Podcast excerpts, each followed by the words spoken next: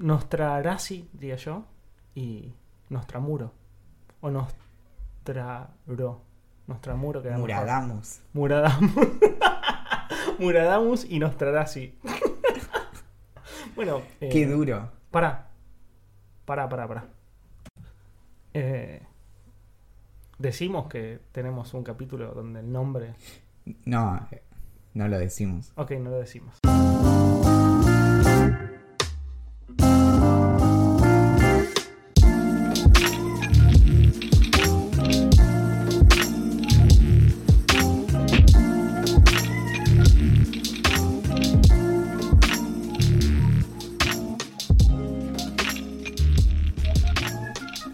El mejor de los tiempos, era el peor de los tiempos, la edad de la sabiduría y también de la locura, la época de las creencias y de la incredulidad, la era de la luz y de las tinieblas, la primavera de la esperanza y el invierno de la desesperación. Todo lo poseíamos, pero no teníamos nada. Caminábamos en derechura al cielo y nos extraviábamos por el camino opuesto. En una palabra, aquella época era tan parecida a la actual que nuestras más notables autoridades insisten en que, tanto en lo que se refiere al bien como al mal, solo es aceptable la comparación en grado superlativo. Esto es, idea millonaria. Hiciste una presentación, boludo. Eh, Mi nombre es Valentín Muro. mística. Primero de mi nombre, último de la clase, segundo entre mis hermanos y el que siempre apaga la luz. En esta ocasión tan especial me acompaña una de las pilas que mantiene encendida esta linterna que ilumina la oscuridad, la cereza del postre, el tiranosaurio Rex que parece ser el malo de la película pero al final lo salva a todos, la galletita de agua por la que no das ni dos pesos pero después le pones queso y mayonesa y va como trompada. Es una vez más el entrañable Axel Marazzi. Boludo, pensé que era otra cosa, una presentación diferente. Eh, empieza muy mística después. Bueno, bien. Es, Eh, es un comienzo clásico de la literatura que, en el que quienes han prestado atención realmente y hemos recibido muchos mensajes en Instagram respecto de esto, es que claramente este podcast tiene mucha influencia de Dickens.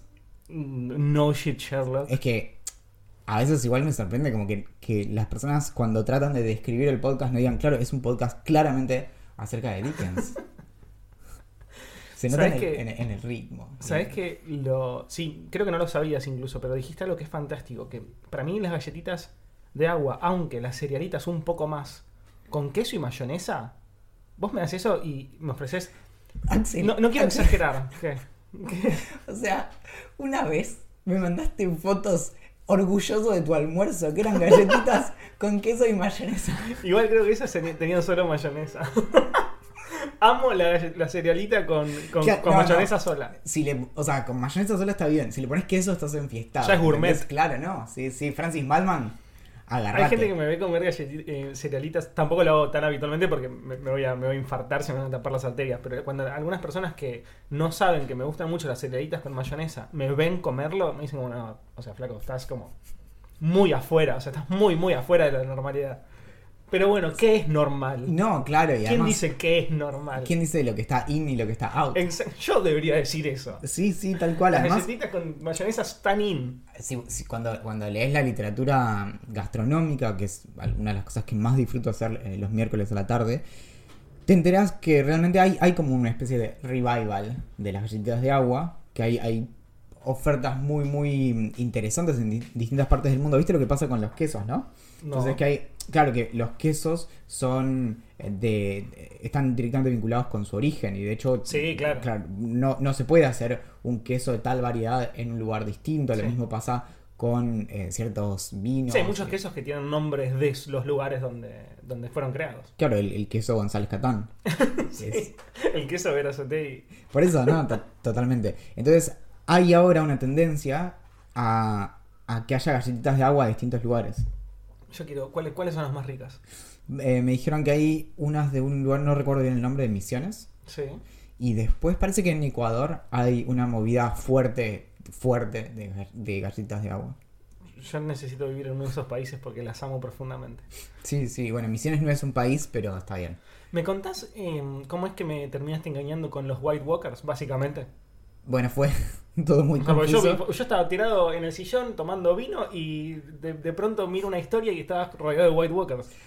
Mira, la secuencia fue que de pronto estaba ahí y de pronto estaba en un micro y de pronto estaba en una especie de torre con ladrillos Era una especie de castillo, ponele. El- en el Sofitel Cardales, que yo lo mencioné y mucha gente me dijo, ah, el Sofitel Cardales, y yo no tenía ni idea de qué era. Yo me lo estás diciendo ahora y no tengo ni Bueno, idea de lo que es. Hay muchas personas a las que vos le decís eso y te dicen, ah, no, es, es un hotel como súper cheto, sofisticado y demás, bla, bla.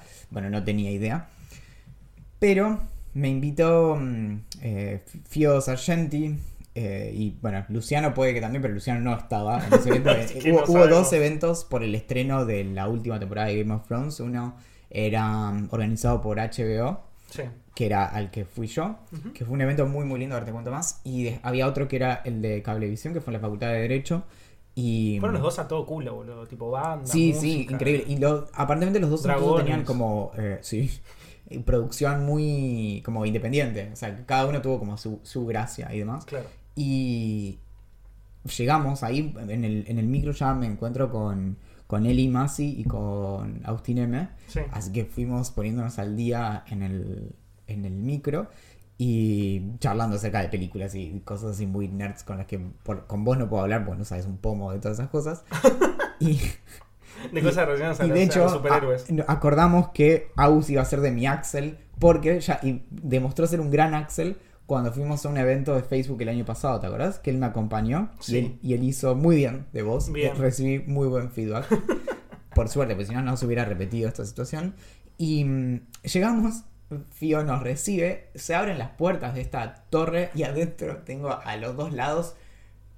Era muy bueno el maquillaje. Eran, eran White Walkers y eran realmente. Las fotos estaban muy buenas. Y se, se comieron el personaje mal porque no te hablaban. Claro. Y yo los miraba y les decía como, me encanta tu, tu maquillaje, tipo, es impresionante. y, y les hablaba y no me miraban. Entonces, tipo, miraba por otro lado y la miraba a Mayra y decía, tipo, vos te das cuenta. Claro. Es fantástico. Lo que sí, no, no sabía bien qué tenía que, como, qué, qué cara poner cuando me sacaran fotos. Eso- asustado, clarísimo. Claro. Y la mejor foto, de hecho, es una en la que estoy mirando el maquillaje diciendo como... "Ah, Es impresionante. Lo que Vi la foto y me causó mucha gracia. enfrente. Y mm, quería... Estaba todo ambientado como con sillones para estar ahí tirado y mirar las- el, capi- el primer capítulo era zarpado. todo... Fue un evento muy, muy lindo. Y voy a decir algo que puede ser un poco ofensivo, pero ¿qué más da, verdad? Era un evento muy lindo porque era para gente que realmente disfrutaba de la serie. Gente muy manija que sabía muchísimo. Claro. Pero sobre todo gente que estaba muy feliz de estar ahí. Y eso me parece crucial. ¿Por qué? Porque pensá, y vos conoces esto íntimamente, que eso hubiera sido un evento de prensa. Donde hay un montón de personas que van ahí porque las mandan y porque hay que hacer esto y lo otro, porque sale una nueva serie y bla, bla, pero por ahí lo hacen porque es su laburo. La gente que estaba ahí realmente quería estar ahí y estaba, o sea, flipaba en colores con lo que estaba Claro. pasando, que estaban los almohadoncitos con cada, como había de, de cada casa de Game of Thrones. Había un montón de, de comida que te podía servir, había unos tragos con whisky, justamente, que había uno que era... mm, Bueno, uno creo que era sin whisky, pero había uno que era como de, de fuego y otro que era de hielo. Entonces uno era una variación de la margarita, del trago margarita, digo. Y el otro eh, tenía Johnny Walker Red, té de cardamomo, Mirá. romero y no me acuerdo qué más. Uy, qué rico ese. y sí, sí, re. Y mm, ¿Tomaste algo? me tomé como cuatro de esos. Ah, terminaste en pedo directamente. O sea, viste Jon Snow No. como. "Ué, ¡Aguante Jon! Bueno, bueno, bueno. Y sí, y mm, entonces era eso, era realmente estar en un lugar que era muy, muy cálido en ese sentido. Claro. También cálido porque después de, de cuatro tragos con, con Estaba whisky transpirando. estaba, estaba bien cálido todo. Claro. Y, mm, y arrancó, bueno, primero hubo como una parte de trivia en donde nos repartieron como unos, eh, por así decir, de pergaminos, unos papeles que tenían como para poner 10 respuestas. Entonces arranca la primera. No me acuerdo cuál era, pero ya dije como... Perdí. No.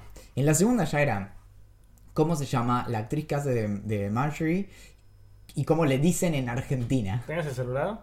No, es que, no daba, no daba, ¿entendés? Era como ¿Había premios? el que ganaba se llevaba una espada réplica de Jon Snow. ¿En serio? Claro. No, ¿Sabes no. cómo lo busco en Google? Es que incluso le Ya saqué no unas fotos. bueno. Era, era que igual a todo esto abrió una conversación ahí en, en la mesa donde estábamos con estábamos con Eli, con la mamá de Fio, con Aus y otros amigos. Y mm, en esa mesa conté que hace unos años una amiga se estaba mudando y en algún momento de su vida se había comprado una katana. Mi Y- sueño. Y me dijo, yo la verdad no, la quiero más, ¿la querés?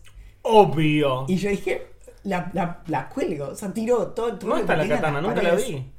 No está la katana. No. Mayra dijo, no, no, no vas a tener una espada en casa. ¡No! Entonces yo ya sabía que mis Ah. chances, igual, aunque fuera el más crack, iba a tener que ceder la espada. Pero ¿sabes cómo iba a tu casa y empezaba a hacer piruetas? Igual, o sea, la conversación, esto espero que, que Mayra no escuche este podcast, sospecho que no lo hace, pero la conversación en un momento evolucionó a, bueno, vos dámela igual. Y no, La o sea, y la tengo ahí por si las dudas, porque siempre viene bien, por ejemplo, si, Siempre si no, o sea, pero obvio que viene O sea, bien. Hay que tenerla ¿cómo- cuando andás en bicicleta, cuando vas en el auto, cuando vas a laburar, siempre. cosas de todos los días. ¿Cómo cortas una sandía a la mitad? Si no ¿Cómo hago katana? galletitas con queso? ¿Cómo corto el queso para ponerle arriba a las criollitas? No, ¿cómo, cómo le, ¿cómo le pasás manteca a una tostada si no es con una katana Exacto. que mide 50 centímetros? O sea, escúchame. No gané la espada. No, ya a partir de la tercera pregunta era ¿cómo se llama tal Claudio? ¿Cómo se llama tal Miguel? ¿Cómo se llama tal Axel. Sí, sí. Bueno, algo que por ahí te interesa saber es que el papel de las preguntas, donde preguntaba nombre, puse Axel Marazzi. Siempre haciéndome quedar bien, ¿no? Y no contestaste Y una no- bien Y encima. no contesté una bien. Y sí, un- incluso las que pensaba que podía saberla ya se, se me escapaba. El capítulo estuvo bien. Y, y después de un rato, ya igual era un domingo a la noche, estábamos a una hora de capital. Pero, y el to- No, yo todos, no puedo, todos a la vuelta. Yo me volví a la vuelta con el celular en la mano leyendo una reseña del episodio escrito por el New York Times. Y mm, quedándome dormido a la mitad. O sea, me despertaba, leía un párrafo, me dormía, Claro. leía. Bueno, No, yo no pude ir porque me levantaba muy temprano. Justamente por ese motivo. No, yo ah, me acosté a las 2 de la mañana, llegué tipo una y media a casa. no, yo- claro, bueno, yo me, Y levanté, encima- yo me levanté a las seis y media el otro y día. el micro me dejaba a dos cuadras de casa. Gol. Sí, pero incluso No, no, yo no con eso me, me acosté tarde. Y, Me hubiera encantado ir, pero era demasiado. y lo último, y acá eh, hago una recomendación. Nuestra amiga de la casa, Tatiana Mona Valle, empezó un podcast, un podcast no, un Un newsletter, sí. que es como un, como, ¿cómo se dice? Como un, Un side me sale. Un, sí, algo así. La de las series. El Eh, spin-off. eh, Un spin-off de su, de su newsletter que se llama Elemental. Me gusta mucho porque no soy un freak de las series, sé muy poco de series. Pero me gusta como el observando. Me gusta que una vez por semana me manden como cinco cosas que tengo que saber de series que se renuevan, que se cancelan y demás. Pero empezó uno específico de Game of Thrones que va a tener seis entregas, una por cada episodio. Y además, cuando vos te suscribas, te va a mandar todas las anteriores. O sea, si vos te suscribís en eh, la semana que viene, va vas a recibir el primero y el segundo. Claro. Y en el primero hay un comentario de un, un filósofo muy notable. ¿Sí? Sí. Y no, a ver, no sé. eh, Valentino Paredes. es muy bueno, me dijeron. Me dijeron que es muy, muy sí, bueno. Sí, sí, mucho mejor La que, joven que promesa. este impostor. La joven promesa. Eh, yo lo vi tirado en el sillón con una botella de vino. Y cuando terminó, a los. Yo creo que. No es una, no es una forma de decir. Después de. Siete minutos. Estaba durmiendo. O sea, así como terminó, apagué la tele, me fui corriendo, me metí en la cama y ya estaba torrando. A veces me pasa que con, con esta pulserita cuyo nombre no voy a decir hasta que no me regalen una, que me, que me dice me dice cuándo duermo, me pasa que a veces veo el último mensaje que mandé en Telegram y la hora en la que la pulserita detectó que empecé a dormir y a veces son tipo tres minutos. Me encanta. Que encima, bueno, y yo siempre recuerdo que no, no duermo con el celular en, en el cuarto, así que dejo el celular en el living, me lavo los dientes y- Claro, y, es- y estoy es durmiendo en tres minutos. Claro, es caerte en la cama y ya estar durmiendo, me encanta. Y ya estoy ahí perdido. Quiero hacer un, un paréntesis para hablar de las fotos que subiste. Las- yo las hubiera subido también, pero bueno, justo dio la casualidad que lo hiciste vos. Eh, que hizo Flor Saín, que es una de las siguientes que nos está escuchando, que hace poquito empezó a formar parte del VIP, lo cual es fantástico. Sí, Eh, porque además no solo se sumó al VIP, sino que se sumó con toda enviándonos ese material Increíble. increíble. Bueno, fue, fue- nació porque es una edición que hizo de Axel con una cartera, que quiero decir, me queda muy bien. Posta, pero muy bien. dije. Eh, güey, yo te juro que le mandé un mensaje privado y le dije, che, Flor, eh, me queda bien de verdad, me- o sea, como reda para usarla. Y me dijo, bueno, deberías marcar tendencia. Eh, así que bueno, por ahora, por ahora voy a usar la riñonera hasta que no me dé más vergüenza, porque Igual- admito que un poquitito me da. Cuando se me vaya me compro una cartera. Nos han mandado grandes, grandes photoshops a, a Mm. Idea Millonaria. Estaba, bueno, hay uno que está subido en el feed. Después vamos a subir estas también al feed, pero está subida las de eh, Valentín con un papá, chi- eh, El papá chiquito. chiquito, Sí. que es, es una imagen Fantástica. que te da muchísima impresión y te dice, te da mucho cringe. Sí. Cringe. Como Cringe. le dice. No, para mí me gusta como le dice la faraona, cringe. Claro, caraja. Y, y después había una de Axel convertido en un dios, una cosa así, ¿no? Era en. Fue cuando me. Me arranqué la, la mitad de la cara cuando, Ay, ¿no cuando te te, vi a vos. No, no me quedó marca, mira. Sí. No, no, incluso. eh, Qué pena. Me puse una cremita y todo para que se me vaya la marca. Muy bien, muy y sí, bien. hice la tarea, porque Ingrid me dijo como Axel, sos muy boludo, lo cual es completamente cierto. Y, y me dio una crema para que me ponga para que no me quede la cicatriz. Tipo cicatrizante, no sé cómo, o sea, algo sí. así, no sé qué era. Em, y me y mandaron una foto editada de God of War, de Kratos, con mi con la cara rota. ¿Y había algún Photoshop anterior viejo? ¿Nos habían hecho alguno? Hay uno con- tuyo, otro, pero no me acuerdo cuál. no me acuerdo. Había uno de Westworld también.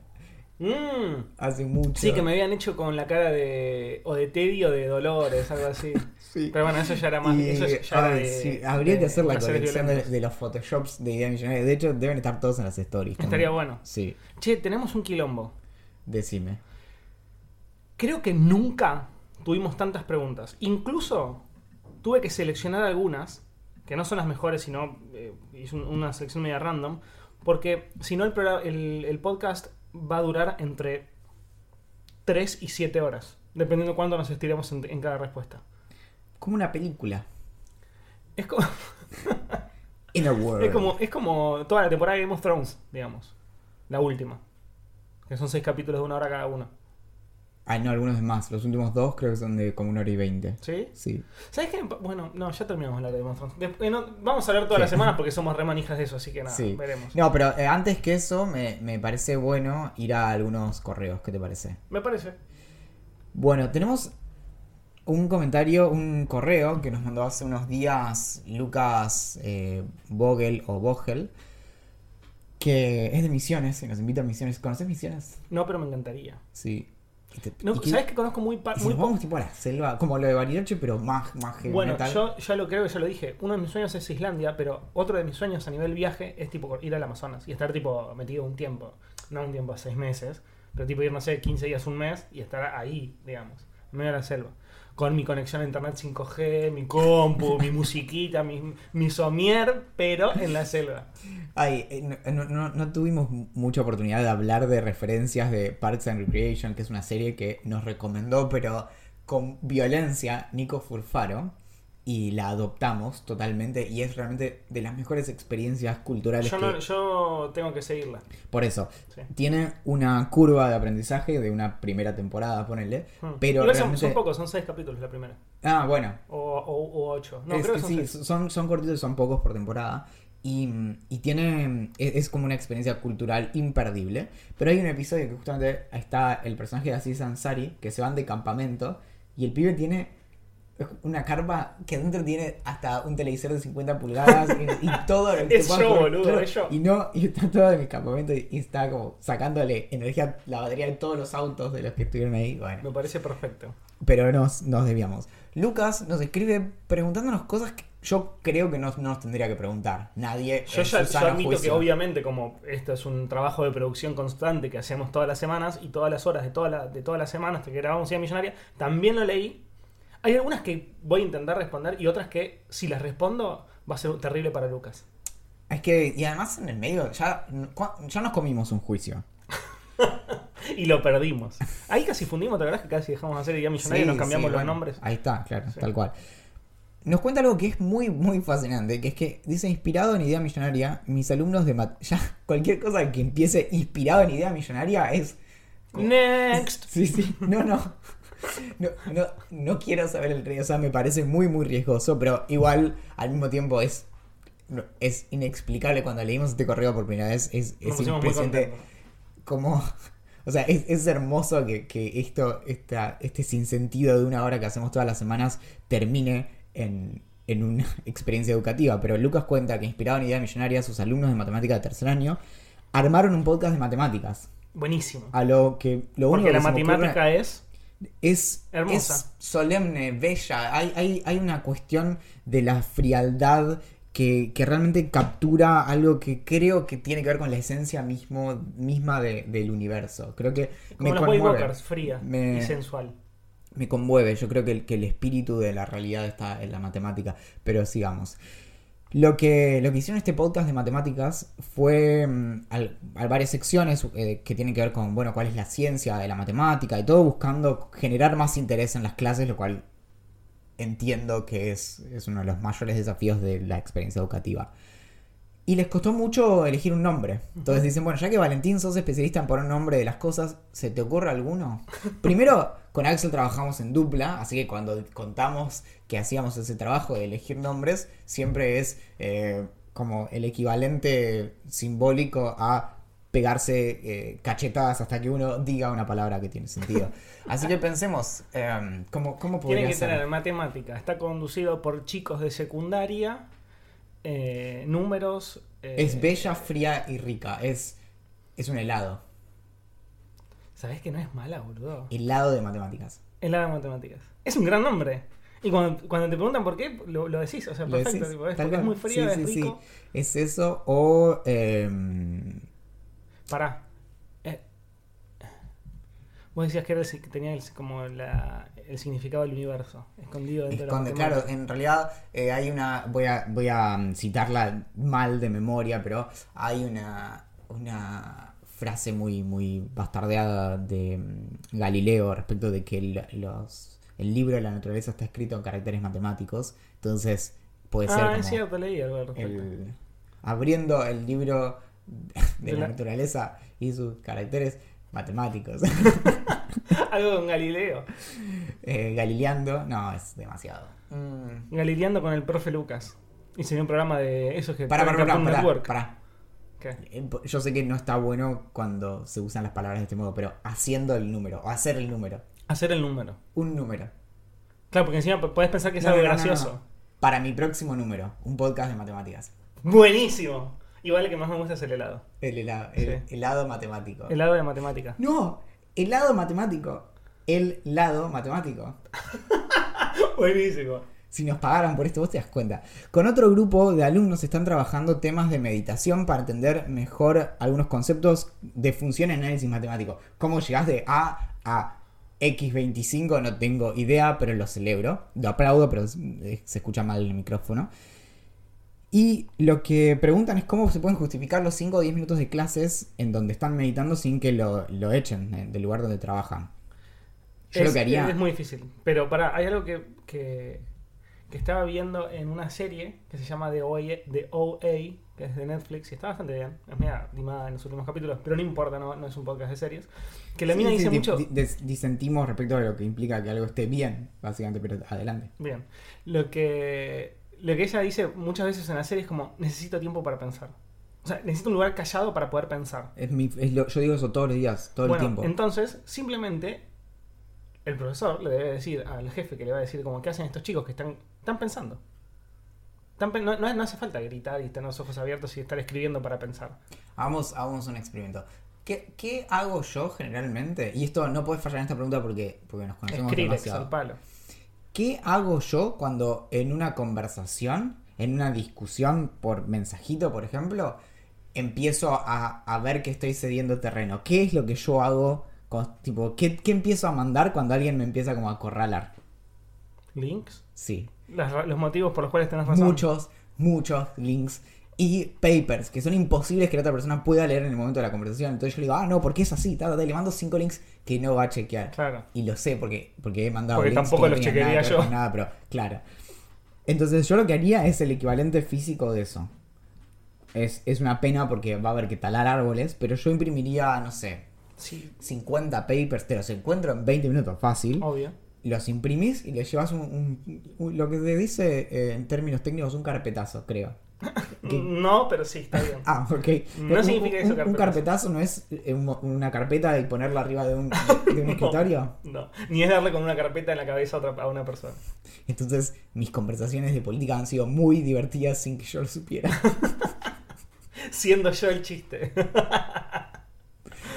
Y, Y se lo llevas al director. y, chau, y le decís, "Mm, acá está todo. Estos son los motivos por los cuales los chicos están meditando. Claro. Me encanta. y los hace mejor. Y la última es que tiene dos hijos, uno de 7 y uno de 6 meses, y acá es, chicos, este no es el no quieren eh, que nosotros criemos a sus hijos. Y nos pregunta una pregunta que para mí es muy, muy, muy interesante, que tiene que ver con básicamente cómo educamos alrededor de el conocimiento religioso o la espiritualidad, básicamente, por ejemplo, a partir de eh, religiones comparadas o lo que sea, pero lo transmitimos desde el pensamiento crítico y sobre todo del método científico, es decir, reconocemos, por ejemplo, la riqueza eh, histórica que en muchos casos tienen las religiones, que es únicamente histórica y no actual, o incluso las distintas virtudes que se puede pensar de lo que sucede en comunidad y demás, y cómo agarrás y les, les explicás a los pibes y les mostrás ese mundo especulativo y demás desde el método científico. Entonces dice, bueno, que leyeron a, Julio Verne, a, Asimov, a algunos cuentos de Bradbury y demás, ¿cómo sigo? Youtuber, podcast, libros, etc. Yo creo que seguiría por ese camino. Por otro lado, hay un buen motivo por el cual no tengo hijos. Y bueno, porque nuevamente hay cuestiones legales, ¿no? y mm, no sé. Igual si, si el hijo de 7 años ya leyó junto la, con ayuda de Lucas a Verne, a Simov y, a Bradbury, creo que él debería darnos consejos a nosotros en relación a la vida, porque es un, es un grosso. Y por otro lado, no le, no le tendría miedo al texto religioso. No mandaría nunca a un niño a leer la Biblia, aunque una buena forma de, hacer que alguien se vuelva agnóstico o ateo es hacer que lea textos religiosos, pues se va a dar cuenta que no cierran por ningún lado. Y, lo que, y que acompañe, básicamente. La, la forma de, todo, de estudiar todo eso realmente es, enfrentarlo y verlo y decir, che, pero ¿qué onda en esa parte en donde hay alguien que manda a otro alguien a que mate a su propio hijo y justo cuando lo está por matar le dice, che, che, no, pará, eh, era una joda? ¿Por qué alguien haría eso y demás? Y ahí, claro. ahí es donde se empieza a poner interesante. Y no como negándolo y que cuando tenga 18 años se entere de, bueno, qué dice la Biblia. Re. Tenemos otros mails. A ver. Nos dice Matías Peralta que empezó en el mundo del podcast hace no tanto tiempo y que llegó a Idea Millonaria gracias a Dynamo, que es eh, el podcast de Eduardo Arcos, fundador de Hipertextual, quien todavía trabaja en Hipertextual. Eh, es un podcast dedicado a Apple, aunque también toca otros temas tecnológicos más eh, sociales o cómo Apple nos cambia y demás, entonces está, está interesante. Yo participé de uno en el que hablamos un poco sobre AirPods, sobre algunos lanzamientos, sobre el lanzamiento de Apple. esto fue antes de que se lanzara TV Plus de Apple. Eh, que es la competencia Netflix y es un servicio diferente, pero tiene esa intención. Eh, y dice que, bueno, dice que se recopó escuchando el podcast, así que está, está arrancando con Idea Millonaria. Cuando llegue acá quizás eh, sea dentro de 3-4 meses, no sé. Porque está recién arrancando en los primeros capítulos de Idea Millonaria, así que lo estamos Igual, no, esas cosas, hay personas que de pronto le meten y se escuchan uno o dos por día y acá estamos. Hola a todas esas personas y dice, dice algo que me gusta, que es que odia el Machine Learning por no habernos recomendado antes. Que Spotify o Apple Podcast debería haber sabido que le iba a gustar y en base a eso recomendarnos. Igual, algo que surge bastante y que a mí me divierte mucho hablar cuando alguien nos cruza y nos dice que nos escucha, que es algo a lo que no me acostumbro en absoluto y siempre siento que, estoy, que me están filmando. Y digo, bueno, no, puede ser lo que me estás diciendo. lo que me pasa es que por la, mayoría de las veces las personas llegaron por alguien más que lo recomendó. Como claro. Algunos, el famoso boca en boca. Sí, algunas personas se, vieron idea millonaria y les llamó la atención, pero en general suele ser la, relación directa. Y es, medio como funciona, o sea, como no. Es como con las series. Yo le creo más a una persona que me conoce y que sabe lo que me va a gustar a que a un algoritmo, digamos. Por más que el algoritmo sepa un montón sobre Y está estudiadísimo. Yo suelo ponerlo mucho en en notas el tema ese de que todos los años sale desde hace muchos años que la principal recomendación que nosotros tomamos es la de alguien directo y no la de alguien en internet, por ejemplo. Ariel nos escribe para contarnos que existe una versión con lenguaje inclusivo del Principito. Y alguna vez creo que lo crucé por ahí, pero es, es realmente muy complicado. Él dice, no es tan fácil traducir para el lenguaje inclusivo. Y es cierto porque cualquier tipo de traducción tiene un trabajo por detrás. Por eso es muy notable el trabajo de los grandes traductores. Claro. Y nada, quienes, quienes tradujeron por primera vez a, autores muy, muy grandes que suelen ser al mismo tiempo grandes autores. Claro, es lo que iba a decir de Murakami. Bueno, en realidad hay 200 mil millones de ejemplos. Pero Murakami es. Eh, primero fue traductor de algunos de los, artistas, escritores que él más amaba tipo Fitzgerald y demás, y algunos, muchos más que no, los, no me acuerdo cuáles son, eh, Paredes, el trabajo un par de. Sí, de Valentino. Sí. Gran autor. Gran autor. Es increíble igual cómo aprendió en Asia. A mí, Sí, a mí me sí, sigue sorprendiendo sí. por un tipo de filosofía medio Sí, rara. aparte muy local incluso. Sí, Raro sí. que haya aprendido allá con... Y habla del bosque y los duendes. ¿no? Bueno, Muy raro. Eh, así que sí, de- hay algo ahí escondido. O sea, hay, hay un, hay un talento muy interesante en los traductores.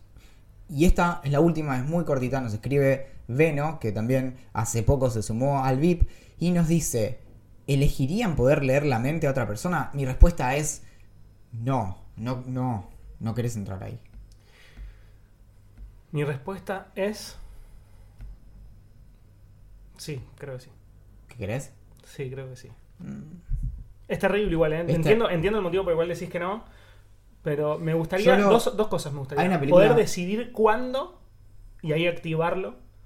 Y in- intentar hacerlo solamente en algunas situaciones. Pero bueno. Hay una película de ciencia ficción distópica, muy, muy sesuda, tiene, tiene un ¿Cómo se argumento, tiene un argumento muy, muy, muy complejo que realmente yo creo que es una de las películas que más abrió a la reflexión probablemente en los últimos 20, 25 años. Se llama Lo que ellas quieren. No sé ni qué es. Y en, en ella hay, hay, hay básicamente una situación en donde una persona es, es, es bastante difícil de explicar como la, la ciencia detrás de eso. Ah, ya sé, como que le cae un rayo y puede escucharle a las mujeres. Bueno, esa es una forma un poco, creo que, que no es una, eh, me parece que es muy injusta con, con la película. Creo que hay, es mucho más sofisticado que, que película de simplemente mierda. alguien favor. se electrocuta y puede escuchar a las mujeres. Yo creo que es mucho más profundo lo que está Sí, pasando me ahí. imagino. Y, y justamente lo que plantea es qué pasa cuando, al- cuando alguien empieza a escuchar lo que, lo que ellas quieren, ¿no? Sí. Y mm, ahí Mel Gibson nos, nos demuestra todos Ah, los problemas que hay detrás de eso. Por ahí tengo un recuerdo distorsionado de la película, pero, Estoy seguro que sí, porque. pero sé que, sé que gracias a... Es muy loco, creo que no lo conté en algún episodio, gracias a esa película es que yo eh, estudié filosofía. Sí, me imagino. bueno, ahora sí. Eh, saca tu trompeta, amiguito. Me sorprendió que na- nadie me, pre- me preguntara nada de la Williamson Jackson Johnson, de pero cosas que pasan, ¿no? Y bueno, es que vos hablaste tan solemnemente que todo el mundo tenía miedo. Sí, sí, es como, yo qué sé. no le hiciste te, accesible. te- claro, sí, te cruzas con uno que es un fan de los Scalectric, ¿cómo se dice? Scalectric. Scalectric, Scalectric. creo. Eh, O que tiene una X en algún lado. No. Scalectrics. Puede ser. Yo tenía, ¿sabías? Yo también. Era muy fan. Lo abría, arreglaba, lo, lo tecoteaba para que vaya más rápido. Obvio, porque le limpiabas las escobillas esas y le tenías que bajar así. Yo tipo los desarmaba, los miraba, no le podía hacer nada, los volvía a poner Yo así. tampoco, pero le preguntaba a los fans que estaban Yo ahí. tenía los chiquitos igual, ¿viste? Los que eran tamaño chiquito. Sí. Pero tenía después en casa, no sé por qué, de mi viejo o algo así, unos que eran grandes. ¿Cuán grandes? Porque capaz tenía ese yo. ¿Cómo era, no? Así. ¿Se, se ve acá en el, ¿Y los en el- otros? en el micrófono? No, pero ponele si que lo pongo acá. estás, estás haciendo algo de 30 centímetros, ponele. Sí. Eh, ¿Y el otro cu- cuánto tenía? Y el otro era más chiquito, era como tamaño celular. Ok, no, yo tenía uno como tamaño celular. Claro, el, yo también. Sí. Pero tenía un coche de los grandes que era para la pista posta. Y en Bariloche, en el lugar donde ahora está Nevisca, ¿te acordás que fuimos? Donde está la pista de patinaje. Sí. Ahí había un lugar que tenía una pista. Muy bueno. como un subsuelo o algo así. Es, esto es todo en un, en un muelle. Y entonces nada, no sé si alguna vez lo llevé o qué, pero era, era ese tamaño. Como, Yo iba al club 12 de octubre a jugar. En el segundo Ah, y tenían, mirá. Sí, olvídate. ¿Y En el segundo piso autito? llevas tu cajita con la autita. Encima todos iban su- con su cajita de madera, con su cosita para limpiar la escobilla. Eh, fue una linda época. Qué fantástico. Sí, muy nerd también. Bueno, ahí está, pero si hay gente que le interesan los e-. Scalectrics, ¿por qué no hay personas que quieran hablar de, de- de trompetas mágicas? Pero bueno, acá estamos, ¿no? Pregunta, Gram. Preguntas de Instagram. Arranca Nico, Furfaro. Yo no voy a poder contestar esto, la verdad. Te puedo Yo sí tengo la mejor eh, respuesta. ranking personal de películas de Star Wars. Vengan de a une, pero Rogue One es la mejor película de Star Wars. Rogue One, ¿cuál es? Rogue One La de, es... la de Adam. No, no, no. Adam es, es de la trilogía que va a concluir en diciembre. Él es Kylo Ren y es- está episodio 7, 8 y ahora 9. Bueno, pero el, el- el protagonista protagonista es en una. No, no, en ninguna. Es- o sea, son, comparten el protagonismo con... No, ya sé, ya sé, pero ¿en cuál es- aparece el que es buenísimo? Que hay una pelea en un lugar que Y es en la rojo. 7 o en la 8. No, no, hay- son esas dos nada ¿Y cómo se llaman? Eh, el último Jedi es la última que salió. ¿Y Y, la anterior? no me acuerdo. Ah, la The Force Awakens. La Fuerza Despierta. A mí me gustan las de Kylo Ren. Bien. Me gustaron mucho. Y Rogue One está increíble. Claro. Esa hasta me la acuerdo. Porque muchas como que... me pasó algo que creo que se lo, dice, lo- se lo dije a Luciano Banchero y a Fio Sargenti en, en Sensacional Éxito cuando salí a hablar de, de la maratón que hice. Ah, me acuerdo. Que las vi tan, tan, tan seguidas y tan, tan, tan rápido que por momentos no puedo discernir una de otra. Sí. Es como Sí, lo sí. que me pasó con los libros de Murakami. Eh, entonces, Rogue One es una de las pocas, con las de Kylo Ren, es una de las pocas que me acuerdo como bien lo que pasa en cada película. Lo que tiene Rogue One es que es, una, es como un single. Tipo, funciona eh, Sí, si la ves, sola, sí. sin tener que ver con todas las otras. Si bien está en el medio entre. Sería episodio eh, 3 y episodio 4. Y mm, te muestra como cuando termina, arranca la primera de la trilogía original de Star Wars. Y. y es, es una película muy, muy, muy cerrada. Me- me- o sea, a mí me encanta. Y es una película de guerra realmente. Como a diferencia de, de- otras Star Wars en donde no son tan bélicas. Que Claro. acá hay una situación de guerra y ya casi acabo de decir cómo termina y no lo voy a decir. Bueno, otra pregunta. Quiero ser programador web. eh, lo hace Fe- eh, Fede la pregunta eh, y te pide consejos para, para saber cómo, cómo empezar. Esto es algo que, que suelo decir bastante con, ante esta pregunta, que es que antes que aprender a programar hay que asegurarse de tener una habilidad anterior que es la que te destraba todas las siguientes. Y creo que vas a estar de acuerdo conmigo. A ver. Hay que saber inglés. Uf, Si vos duda. sabés inglés, puedes aprender cualquier cosa porque todos los recursos del mundo podemos discutir si está bueno o mal, lo que sea, pero todos los recursos están puestos en, en inglés. Sí. Entonces, si vos sabés inglés, después el siguiente paso para aprender a programar es agarrar buenos tutoriales. Tenés Codecademy, tenés Coursera, tenés, eh, ¿cómo se llama? Udacity. Udemy. Udemy. Udacity es, una cosa que inventé yo recién. Udacity, que quizás es algo, pero yo conozco No, Udemy, Udemy. Y... Mira, yo te, te cuento un poco el, trayecto que hice yo, que yo me requedé y no lo seguí, pero ya había aprendido a hacer algunas cosas. Incluso hice una extensión de Google Chrome que borraba algunas publicidades de una página, así como para probar. Pri- para empezar, o sea, siempre teniendo en cuenta que ya sabes inglés, ¿no? Digo, o sea, como es lo que decís vos, si no sabes inglés estás medio complicado. Pero para empezar, Codecademy, los cursos que hay son muy buenos para arrancar. Si sabes algo, base, se te va a hacer un poco aburrido, pero es una paja. Pero, Hasta hace poco yo le decía Code Academy y un día me di cuenta que no estaba la no, es Codecademy. Sí, que suena Sí, mejor, igual es, pero es bueno. Code Academy, sí. Y, mm, y después me pasé a tutoriales de YouTube.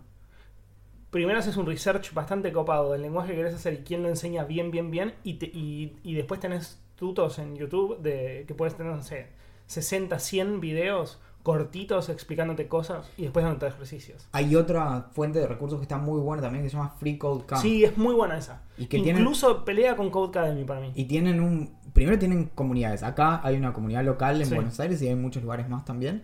Y tienen un blog muy bueno donde publican cosas muy interesantes que incluso a veces son sobre tecnología, Sí. no tienen que ver directamente con, con Sabes que quizás le venga mejor hacerlo de Free Code Camp porque eh, esa, esa página, esa plataforma está enfocada 100% en el diseño web. O sea, te empiezan enseñando HTML, después pasan al CSS, después pasan a JavaScript, después te enseñan eh, Node. Claro. Eh, entonces son, es 100%, incluso si querés aprender Python, por ejemplo, creo que no se puede directamente. El, el truco, igual para cerrar la pregunta, para la programación es lograr como mm, algo muy parecido a lo que pasa cuando aprendemos, aprendemos un idioma, lograr la suficiente fluidez como para poder, obviamente nu- nunca llegas a dominarlo todo, ni siquiera la persona más experta, todos eh, terminamos eh, buscando referencias en Stack Overflow o donde sea, pero cuando ya sentís la fluidez suficiente como para meterte y, por ejemplo, lo que tiene de bueno aprender web es que vos siempre podés espiar el código de los, de los sitios que ves. Obviamente no el backend, pero vos podés ver cómo están hechas las páginas y demás desde cualquier navegador. Entonces, lograr ese nivel de confianza en donde podés buscar tus referencias o lo que necesites y, mm, y poder moverte como un pez en el agua. Augusto dice que ya leyó El Guardián entre el Centeno y nos pregunta qué lee ahora.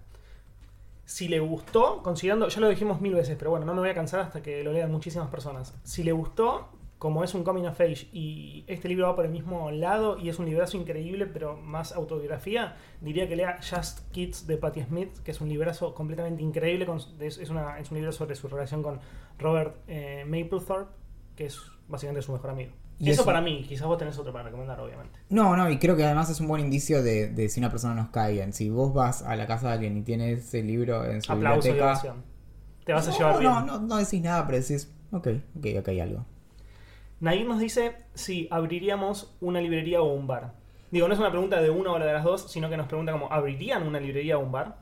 Claro, ahora que la hiciste con tonito de pregunta la entendí. ¿Viste? Porque si decís abrirían una librería o un bar, no sé. Pero si me decís abrirían una librería o un bar, ahí digo, ah, ok. Era una pregunta. Muy bien. ¿Qué tal si abrimos como una varibrería? Bueno, Eterna Cadencia, no sé si conoces, Sí. es una librería que está en Palermo, que es preciosa, y en la parte de atrás y arriba tienen un barcito súper tranca donde la gente, vos podés ir, por ejemplo, no sabes si comprarte un libro de Cortázar. O, por ejemplo, viene Augusto y dice, che, no sé si me va a gustar Just Kids. Entonces va a Eterna Cadencia, parece que esto es una publicidad, no lo es. Es simplemente un lugar que me gusta mucho. Em, va a Eterna Cadencia y dice, che, ¿me puedes dar Just Kids? Que quiero ojearle un toque. Sí, obvio, te lo dan y te vas a sentar, te tomas un cafecito y te pones a leer el libro. Y si te gusta, te parás, pagas el café y te vas y lo compras. Sí, bueno, libros del pasaje tiene algo así también. Claro, bueno, Muy- precioso también. Yo he ido, he, he tenido varias reuniones ahí. Un lugar que durante un tiempo, te acuerdas que yo durante un año y medio trabajaba yendo y viniendo eh, de México, DF. Y hay un lugar que me encanta, que es la cafebrería, que me gustaba tanto, iba tanto, Muy buen nombre. que un amigo decía que era mi oficina. Entonces después cuando él iba, me decía, estoy acá en tu oficina. Y era un lugar impresionante que tenía desde una selección de cómics increíble hasta los libros que se te ocurran y también vos podías ir ahí y chusmear y seguir Claro. camino. Alejandra nos dice si se animan a pedir una caja por la Deep Web y contar lo que llega. Es decir, pedir, lo que yo entiendo por su pregunta es pedir una caja que, por ejemplo, vengo yo y te digo, "Ah, eh, Valen, eh, vos tenés que pedir esta caja, no sabes lo que tiene adentro y después contame lo que te llega. Yo... No sé si... Es que, ¿viste cuando estás en migraciones de cualquier aeropuerto que te dice por nada del mundo le aceptes a alguien un equipaje? Exacto. Bueno, es, es eso. No, yo ni en Es pedo. como así. Che, Axel, eh, ¿puedo mandar algo a tu nombre, a tu oficina? No, querido. Metal Pro Pop, que es el, el podcast de Guido. Y su pandilla. Y su pa- Guido y su pandilla. Hay que hacer la edición de, de Photoshop con las cabecitas de ellos. sí, sí, sí, sí. Es un podcast genial para los que les gusta la música, sobre todo, bueno, sobre todo no, porque se, se pelean mucho en relación a los estilos. Toman un disco cada uno y lo desarrollan. Y dicen como cuál es el mejor de los tres, bla, bla, bla. Uno lo mata el otro disco porque no le gusta tanto el género y demás. Eh, y además saben, no sé si todos, pero Guido sabe muchísimo de whisky y nos pregunta. Nos ha iluminado. Nos ha iluminado. Nos pregunta si elegimos blend o single malt.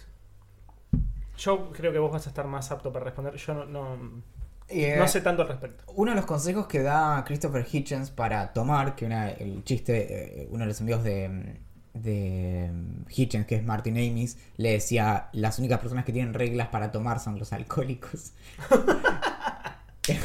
Es una, es una, es una gran Que frase. encima, bueno, son muy lindos los amigos de, de Hitchens, que eran Ian McEwan y, y Martin Amis, entre muchos otros. Ian McEwan, el, el autor. Claro, claro, sí, muy, muy íntimos. Tengo un librazo, Durante- bueno, muchos libros, pero hay uno que lo recomiendo, sábado. durante mucho tiempo tuvieron el- en Londres, tenían el- como el encuentro los viernes y se juntaban un montón de mega autores así a emborracharse y a hacer chistes como con de teta, culo, pito, Me encanta. y, y es muy parecido a algo que hacían Bioy y Borges. Cuando Claro. lo leí me, me divirtió mucho. Pero bueno, Paréntesis, recomiendo súper a McEwan, Ian McEwan, porque es un autorazo zarpado. El libro Sábado, pff, algún día tengo que hablar sobre eso, pues es increíble. Sí. En- entre sus reglas, para no irnos de la pregunta, estaba que no hay que upgradear muy rápido de blend, como podría ser, no sé, Johnny Walker, que, o- que es el que me gusta a mí, el, el Black Label, que además se lo tomé a Hitchens directamente porque ser original cuando. Dicen, no hay que upgradear muy rápido a, a single malt porque... mm, ¿Cómo es? ¿Single malt o malt? Malt. Más malt que A mí malt. me suena malt. Bueno, que no hay, no hay que upgradear muy rápido porque básicamente es, es mucho más caro. Entonces Claro. eso. A mí también hay algo como muy de como si se jerarquizaran, pero hay, hay, eh, hay varios artículos muy interesantes recientes sobre esto. Que no es que uno está por encima del otro, son sabores distintos. E incluso leí un, un lindo artículo que, que recuperaba al Johnny Walker Red, que por lo general se lo toma como si fuera un whisky que es, es para tragos o es como para bajar con algo Sí, más. y choto, demás. ponele. Sí. Claro. Y que decía, no, bueno, como de, de- de encontrarle su- sus virtudes. Y me pareció lindo, no sé, realmente como gentil eso. Y, mm, y en ese sentido, yo en casa no tengo ningún single malt. En algún momento tendría que comprar y eso, pero como que no tengo ninguno todavía favorito, no sé. me- me- No sabrías cuál. Claro, comprar. me gusta el Afroaig. Y, cuál- y había otro que habíamos probado cuando fuimos a tomar whisky la otra vez, pero bueno. Yo no me acuerdo. Los no, claro, por obvios motivos no lo recuerdo. Y entonces sí, siempre, o sea, lo que tomo de cabecera cuando escribo, de cabecera no de cabeza, cuando, cuando escribo mi newsletter, por ejemplo, Sí. es el Johnny Walker El Black. Black. Sí. Mar encima nos pregunta, para Axel, Valentín es tu mejor amigo y para Valen, Axel es el tuyo.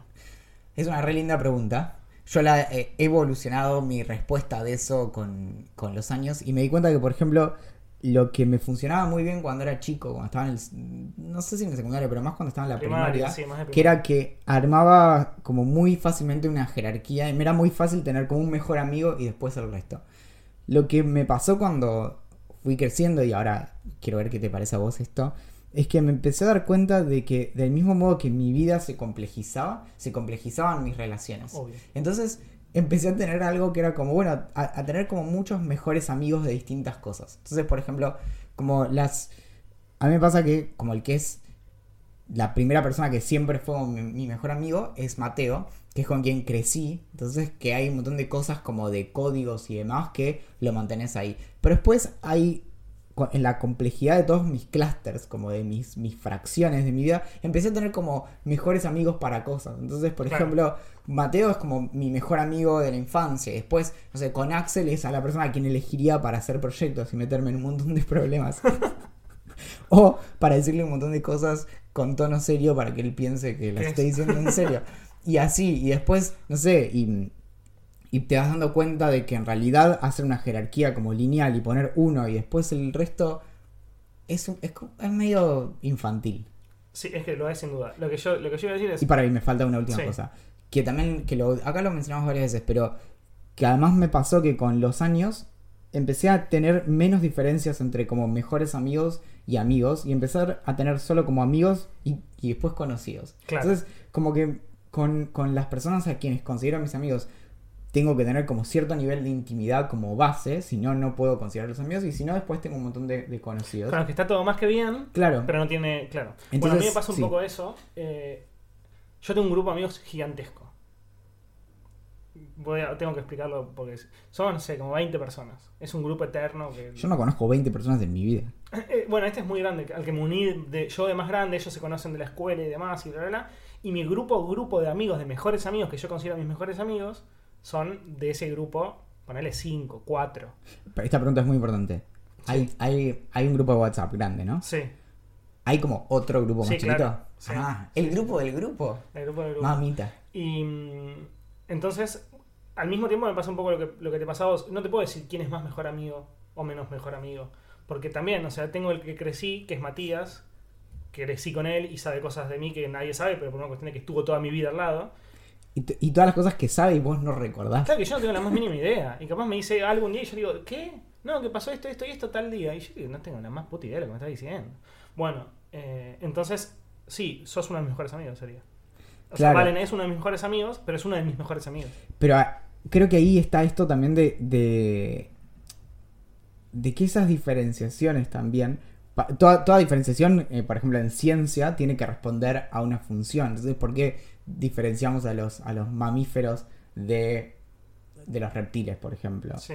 porque mm, porque nos sirve para algo porque bueno cuando vos haces tus diferencias entre amigos también hay lo que por ahí en un momento como cuando sos chico es como ah tu mejor amigo responde a algo muy muy concreto de cómo vos te movés en el mundo y después cuando empezás a crecer te empezás a dar cuenta de que en realidad es eso a mí por ejemplo me empezó a costar mucho más no hacer amigos pero sí poder considerar a alguien mi amigo En- en- Claro. en realidad le ve mucho mi vara de amigos Sí. cuando era más chico tenía como mejores amigos y amigos porque era más fácil ser mi amigo. Sí, sí, sí. Ahora es como, sí, hay gente con la que todo bien, pero después yo no puedo tener como amigos con quienes, no sé, no pueda ser como muy eh, abierto, transparente respecto de, por ejemplo, cómo me siento en un momento dado, Claro. o no sé, una cuestión que para mí es- pasó a ser como relevante, que es que con no puedo tener no puedo tener en mi grupo de amigos cercanos a alguien a quien no pueda entender que en un momento yo me puedo sentir incómodo en un lugar que hay mucho ruido, por ejemplo. Bueno, a mí me pasó algo que ni voy a decir de dónde es, ni de quién es, ni nada, pero es, un- es una chica que durante mucho tiempo yo considero... No, parece que es re profundo y no sé qué, y es malo, pero no lo es, la verdad. Que yo como medio que consideraba a mi amiga, pero después... No sé cómo explicarlo bien, pero bueno, lo voy a explicar como lo pienso. Em, ¿Estás hablando de Filomena? No, claro, exacto, de Filomena. Em, como me di cuenta que pasaba el tiempo, pasaba el tiempo y nunca hacíamos otra actividad que estar en un lugar determinado por obligación. Como si te dijera el trabajo, ¿entendés? Donde vos estás ahí porque no te queda otra opción, digamos. Entonces me llevo, me llevo de 10, la quiero muchísimo, pero si una relación, ahora bueno, tomo el ejemplo del laburo, una relación laboral no escala y no sale del entorno laboral, no puede ser una amistad. ¿Me entendés? O sea, yo puedo llevarme increíble con algunas personas del trabajo, pero las personas con las que yo considero amigos de mi trabajo, amigos de mi trabajo, son extralaborales ya. Entonces salgo a morfar, salgo a tomar, viene a mi casa, tomamos algo, me siento como el orto, se lo cuento, eh, se pelea con una pareja y me cuenta y lo ayudo y estoy, digamos. Entonces, también eh, es como, lo, lo tomé por lo que decías vos, se empezó a complejizar. Yo antes, hacerme amigo era una pelotudez, digamos me gustaba de todo, jugamos a la pelota, ya está, sos mi mejor amigo. Claro. Cuando vas creciendo te tiene que gustar lo mismo, tenemos que hacer cosas juntos, tenés que eh, de alguna manera ser mi confiante y yo ser el tuyo, porque digo, hay una, una reciprocidad. Creo que hay algo también que es el. Me parece que es el gran tema del podcast de hoy es este. Que es también el tema de. ¿Las galletitas con mayonesa? Sí, definitivamente. La amistad es como las galletitas con mayonesa. Qué buena que está. Y hay algunas que además tienen queso. ¿Viste? Y ahí está. Creo que hay algo también de comodidad. Como que las amistades, y si pasamos y aumentamos como el nivel a, a- a mejor amigo, tiene que ser como, por ejemplo, no tener. que, que, que pueda ser como un atajo, ¿entendés? Como a mí lo, lo que, lo que me distingue a alguien que sea amigo como o mejor amigo y demás es que tres palabras y me saca la ficha. No sé, Claro. que yo, qué sé, me, yo me doy cuenta después, por a veces, por ejemplo, vos me preguntás, che, como, no, no sé bien qué pregunta, pero algo como de, ¿cómo estás? O me haces alguna pregunta y yo me doy cuenta yo mismo de que estoy de cierta manera porque estoy hablando de cierto modo que vos identificaste antes que Claro, yo identifique. claro, claro. Entonces eso es muy cómodo, como cuando no tenés que explicar mucho también. Como, Claro. ah, claro, ya está sacada la ficha de eso. Sí, sí, sí. Que si no es como toda la cuestión de, uy, como por dónde empiezo a contarle a esta persona y demás. Claro. Como que tiene que ser cómodo. Sí. Eh, nos quedan dos. Una es si la tecnología tiene más ventajas o desventajas. Nos, lo hace, nos, la, nos la hace Feli la pregunta esa. Eh, Felipe. Para mí, sin lugar a dudas, tiene más ventajas. Pero a medida que está pasando más el tiempo, me estoy dando cuenta que eh, está todo como el orto, digamos. Eh, en cualquier plataforma donde estás hay mucho odio y mucho ataque y desinformación y como estamos viendo, o sea, estamos, yo creo que estamos viviendo uno de los peores momentos tecnológicos que, conozco desde que yo eh, empecé a usar tecnología, que es casi desde siempre, o sea, de internet, o sea, uso internet hace casi 20 años, eh, pero creo que la conexión y la unión y la- el, la- el acceso a la información y demás, para mí es mucho más valorable que, que lo, que lo negativo. Es re interesante la idea también de más o menos ventajas, es rara, pero porque a veces puedes tener como más ventajas, pero una desventaja que es tan grande que le gana a todas las otras. Sí, es, sí, es muy difícil de cuantificar Claro. o de poner una balanza real, digamos. Es como por ejemplo, no sé, en redes sociales y demás, que es, es muy difícil y de hecho no- ni siquiera me interesa sacar conclusiones, pero a veces tenés un montón de pequeñas ventajas, como, ah, es más rápido, es más barato, es no sé qué, y de pronto tenés una gran desventaja que puede ser, bueno, como potencia la desinformación, y vos decís, ¿es mayor el beneficio que sacamos de la información que circula o el, o el perjuicio que sacamos de la desinformación? Claro. Y ahí algo último también que, que me quedó, todavía lo, lo tengo pendiente de investigar, pero cuando eh, la otra vez que estuvimos charlando con Tim Wood, ¿te acordás? En, en el encuentro ese de, de Casa Rosada, que él hablaba de, de los ciclos de la tecnología y, y me quedó como picando esa idea de que probablemente ahora estemos en el cierre de un ciclo de unos 30 años, a punto de arrancar el próximo. Y entonces Sí. lo, lo digo por eso comentario que vos dijiste como, bueno, creo que, que este es el peor momento. Y creo que hay, hay una cosa muy, muy fuerte de crisis, de, de cambios muy drásticos en legislación alrededor de la tecnología, alrededor de, bueno, hoy o a- ayer hoy se, se aprobó en la Unión Europea una legislación que, eh, que protege a los whistleblowers, a, a las personas tipo Snowden, que filtran información que es de, de interés público y demás. Sí.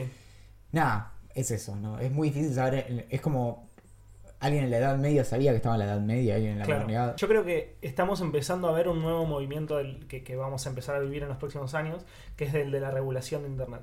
Que creo que hace muchos, muchos de los grosos eh, de- de- del valle, de, de Silicon Valley y, y europeos. Pensé también. que decías el Valle de Río Negro, pero. no. Y europeos también, no sé, se me- eh, ahora me viene a la cabeza Jeff Bezos, Tim Cook y Zuckerberg. A Zuckerberg, deja- o sea, como creo que lo pongo en otro, en otro estante porque yo creo que hay intereses de por medio, pero no importa, lo está pidiendo igualmente, que, que hacen falta más regulación gubernamental. Hacen falta más multas, hacen falta más eh, obligaciones a las empresas, hacen falta más. Es un tema hermoso. Si algún un- día hacemos un podcast de tecnología, Bueno, una de las preguntas que la dejé afuera porque no sé, pero era si en algún momento va a volver puede fallar. Quizás haya novedades al respecto. desde que, chicos y chicas y chiques, desde que grabamos el último episodio de Puede Fallar, que estamos pensando en el siguiente episodio de Puede Fallar. Así que no, peor es que es cierto. que no les quede duda, cuando grabamos esos primeros 10 episodios teníamos más o menos 10 más ya preparados, lo- Mm. lo- los temas abordados y demás. Y un tema que es muy interesante es el de regulación, Claro. porque ¿Dónde termina regular y empieza la censura? O sea, como es. es- y la autorregulación. Y donde, en realidad, por ejemplo, Facebook ahora está pidiendo regulación, en realidad se saca un problema de encima. Dice, Claro. chicos, díganme ustedes qué hacer. porque yo no quiero, no quiero saber más nada con autorregularme y seguir metiendo la pata. Decime Claro. vos y después yo digo, no, loco, estaba todo bien. Exacto. Sí. Eh, sí, yo de alguna manera puede fallar o volver.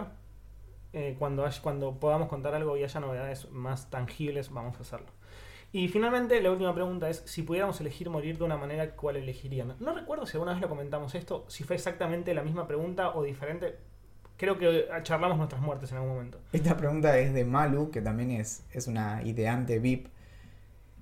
Y alguna vez lo hablamos y hablamos de que hay recursos en internet, de hecho, que jerarquizan las, los tipos Los de dolores, muerte sí. según cuánto tiempo se está agonizando y cuánto se sufre, cuánto es el dolor y demás. Entonces, que hay ciertas ideas, por ejemplo, las peores ideas para morirse, eso está muy claro, es- son cosas como tomar productos de limpieza, ¿no? Como te- si te dijera tomate un, un litro de lavandina, te vas a morir muy lento, vas a sufrir un montón, muy probablemente sobrevivas con, eh, con daño permanente a tu cuerpo. Claro. Entonces es mal negocio.